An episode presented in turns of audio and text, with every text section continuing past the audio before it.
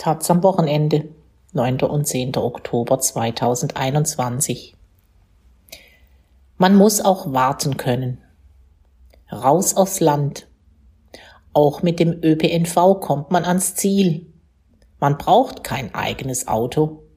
Man braucht nur Zeit. Ein Selbstversuch. Von Friederike Gräf und Miguel Ferraz. Sie fahren ja so, sagt der Schaffner und malt auf dem Faltblatt des Hamburger Verkehrsverbunds mit dem Finger etwas, das ein Sternbild sein könnte. Aber es ist kein Sternbild. Es ist eine Reise mit öffentlichen Verkehrsmitteln von Hamburg-Eimsbüttel nach Vierten. Vierten ist ein Dorf in Niedersachsen mit 757 Einwohnern und einer alten Mühle mit Anbauten. Einen davon haben wir vor ein paar Jahren als Datsche gemietet. Ich habe damals bei den örtlichen Verkehrsbetrieben angerufen und gefragt, ob es vielleicht Überlegungen gäbe, die Busverbindungen auszubauen. Wir haben sie gerade reduziert, weil es keinen Bedarf gab, war die Antwort. Das war vor fünf Jahren und die Verheißung einer grünen Verkehrswende noch nicht am Horizont aufgetaucht. Letztlich haben wir ein Auto gekauft, einen uralten Benziner. Autobesitzerin zu sein, fühlt sich an wie eine Kapitulation. You are not stuck in traffic.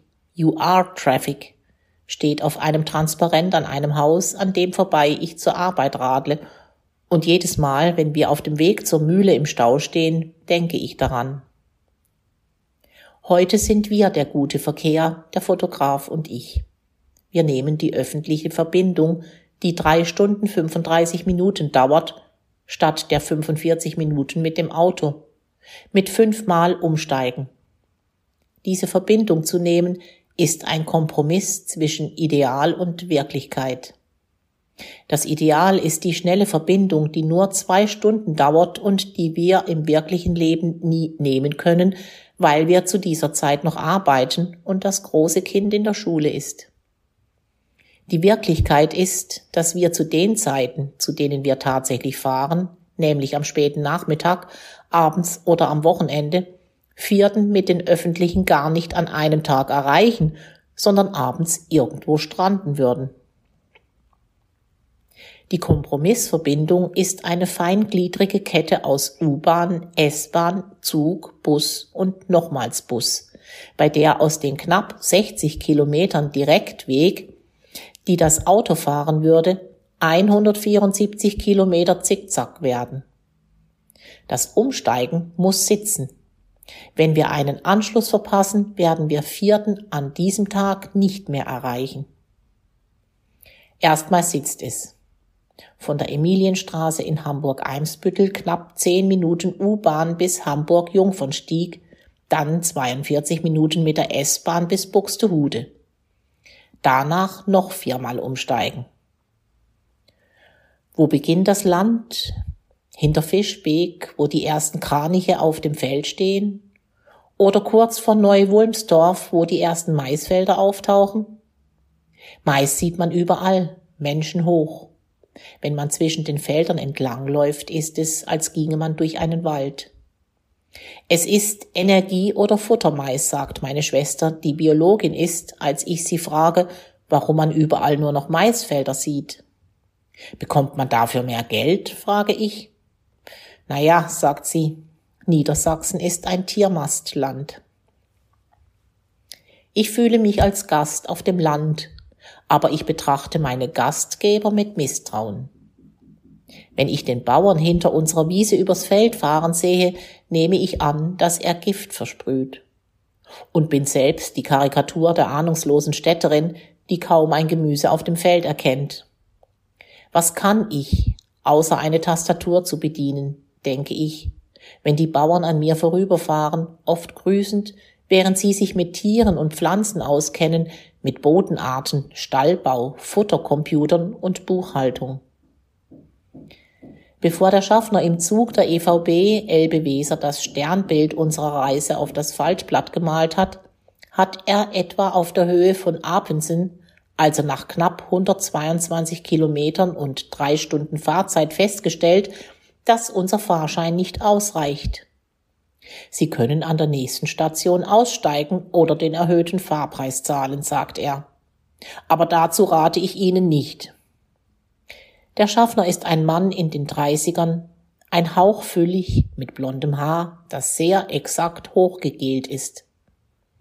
Es ist eine ähnliche Exaktheit wie die der Vorgärten hier, in denen alles seinen Platz hat, gestutzte Bäume, gestutztes Gras. In den Vorgärten überrascht sie mich weniger als an den riesigen Höfen. Wie kann es sein, dass jemand neben all der anderen Arbeit die Energie findet, all dies zu trimmen, frage ich mich mit Schauder, weil ich den Anblick trostlos finde, aber auch mit Respekt vor diesem Willen, sich der Entropie entgegenzustellen. Wir können dem Schaffner abverhandeln, dass wir online ein neues Ticket kaufen. Vielen Dank für Ihr Verständnis, sagt er mit geordneter Freundlichkeit, als wir in Bremerförde aussteigen. 49 Minuten Wartezeit, bis der Bus nach Zeven kommt noch zweimal umsteigen. Es ist gerade mal halb zwölf, aber es radeln massenweise Schulkinder vorbei. Habt ihr jetzt schon Schluss? frage ich drei Jungs.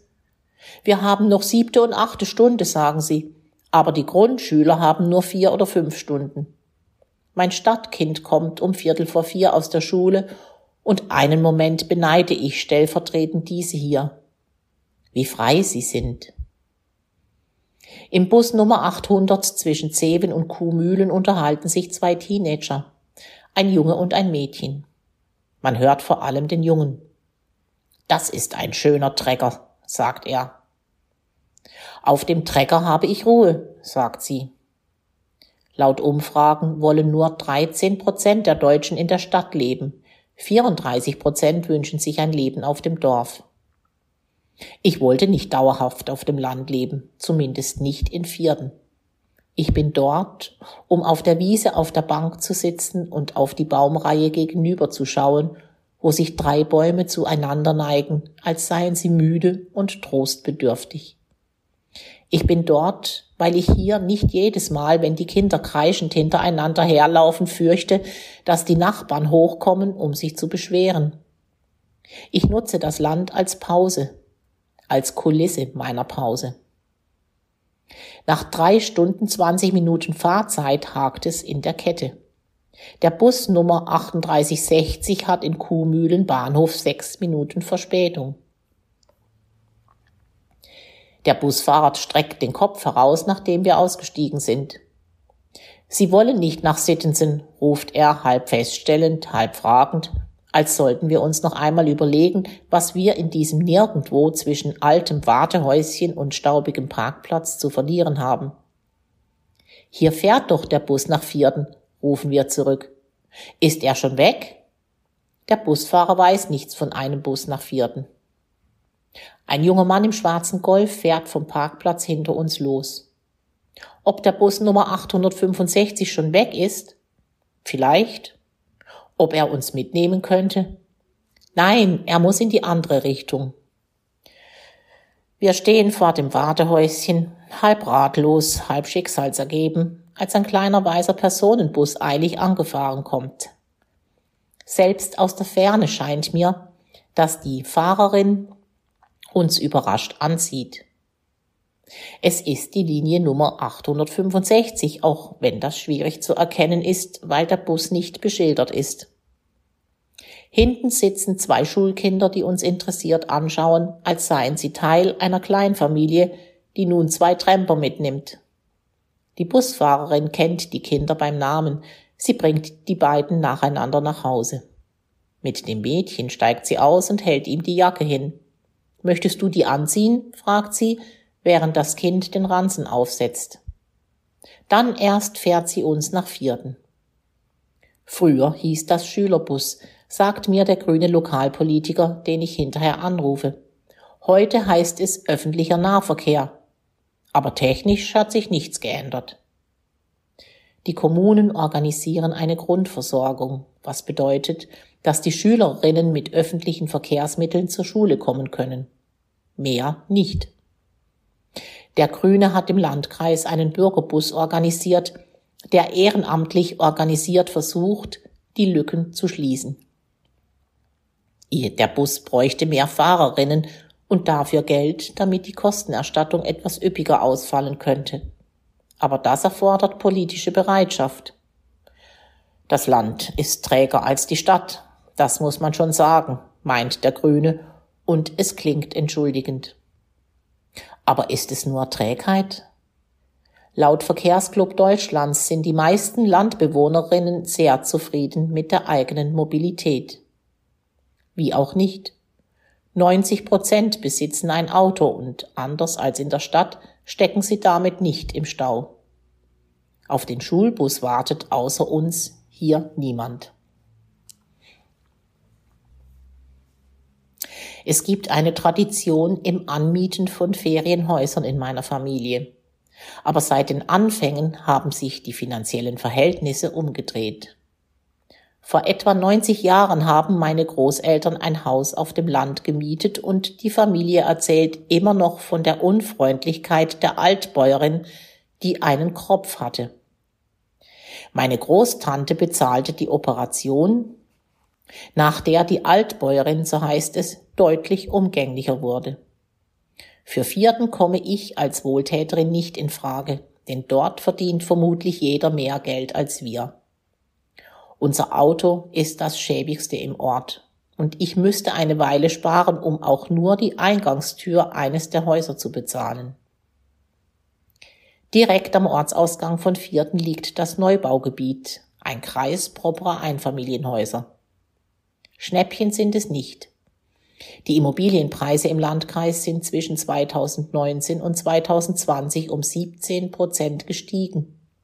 Das ist die höchste Teuerungsrate im Hamburger Umland. Für ein Einfamilienhaus zahlt man 2020 rund 269.000 Euro. Es ist eine sonderbare Gleichzeitigkeit von Absterben und Prosperität. 1966 wurde die Schule in Vierten nach über 300 Jahren geschlossen. 1977 verabschiedete sich der Dorfladen, in den 1990ern die Dorfkneipe. Vierten ist tot, was öffentliche Begegnungsmöglichkeiten angeht, aber das macht es nicht weniger reizvoll für die Zuzügler. Warum auch? Es sind ja genau die Städter, denen es zu viel geworden ist. Zu viel Lärm, zu viel Kontakte, denen sie nicht aus dem Weg gehen können.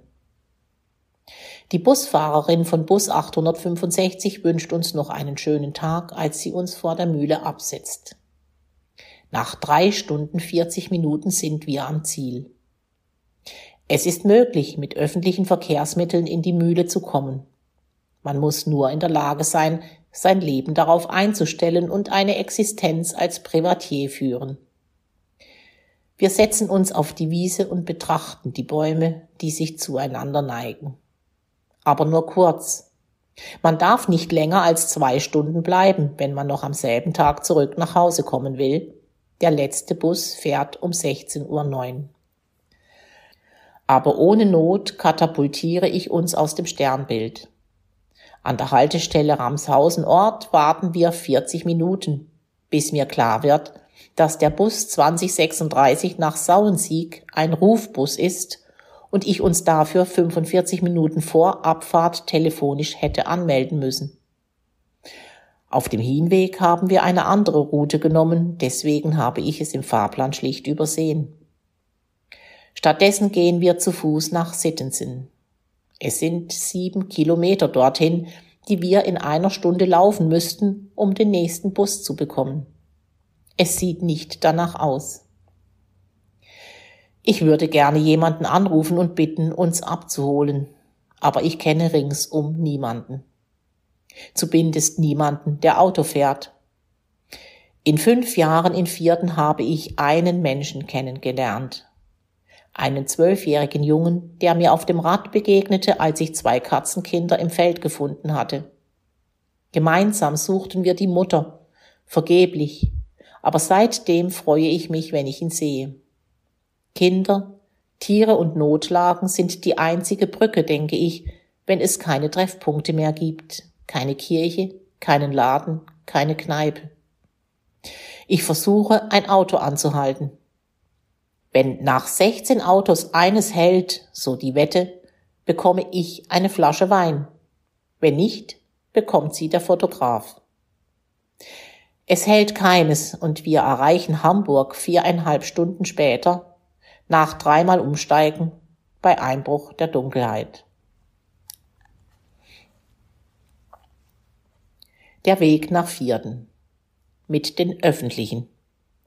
Von Hamburg nach Vierten im Landkreis Rothenburg-Wümme in Niedersachsen ist es mit dem ÖPNV in dreieinhalb Stunden zu schaffen. Die Fahrt, wie im Text beschrieben, erfolgte so. Abfahrt um 9.29 Uhr in Hamburg-Emilienstraße mit der U2 nach Jungfernstieg. Dort Ankunft 9.38 Uhr, weiter um 9.45 Uhr mit der S3 nach Buxtehude. Ankunft 10.27 Uhr.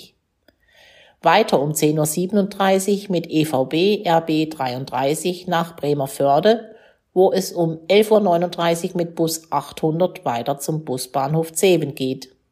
Ankunft 12.28 Uhr und gleich weiter um 12.30 Uhr mit Bus 3860 nach Kuhlmühlen Bahnhof, Großmeckelsen an 12.49 Uhr und weiter um 12.52 Uhr mit Bus 865 nach Vierden.